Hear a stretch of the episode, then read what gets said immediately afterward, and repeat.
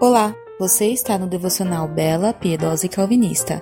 Não é Marisa, mas é de mulher para mulher. Sede meus imitadores, como eu sou de Jesus. Disse o apóstolo Paulo em 1 Coríntios 11. Essa semana nós vamos falar sobre a importância do nosso testemunho para o avanço do reino de Deus e para que o nome do Senhor venha ser conhecido mais e mais através do nosso viver. Você já notou que em qualquer parte da Bíblia tem alguém testemunhando algo sobre Deus? Sei lá, sobre fé, sobre o modo de viver depois de um encontro com o Senhor? Isso até nos faz lembrar da mulher samaritana, quando ela tem um encontro com Jesus, né?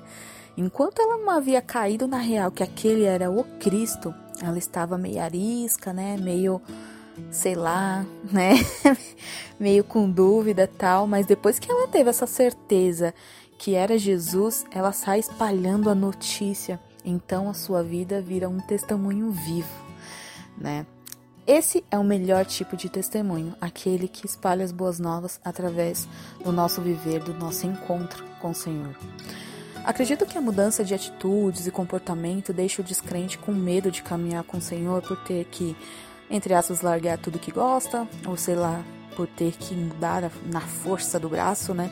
Só que eu acho que os crentes esqueceram de avisar na hora do evangelismo é que nós não somos robôs, que pisamos os pés na igreja e somos obrigados a mudar de tudo, de estilo, de cabelo, de jeito de falar, e que do nada não temos mais identidade. Sendo que o que realmente é, acontece é um vislumbre que temos de uma pessoa perfeita que nos amou antes mesmo da gente querer ser parecido com ele, né? Que é a própria satisfação que supre todo o vazio que existe em nós e quanto mais andamos ao seu lado, mais nos parecemos com ele. Não mudamos porque somos obrigados, é que ele nos molda para sermos seus representantes aqui na terra, né? Como para sermos uh, testemunho vivo, né? E parecidos com o nosso irmão mais velho, Jesus. O nosso testemunho diz muito sobre o Deus que servimos.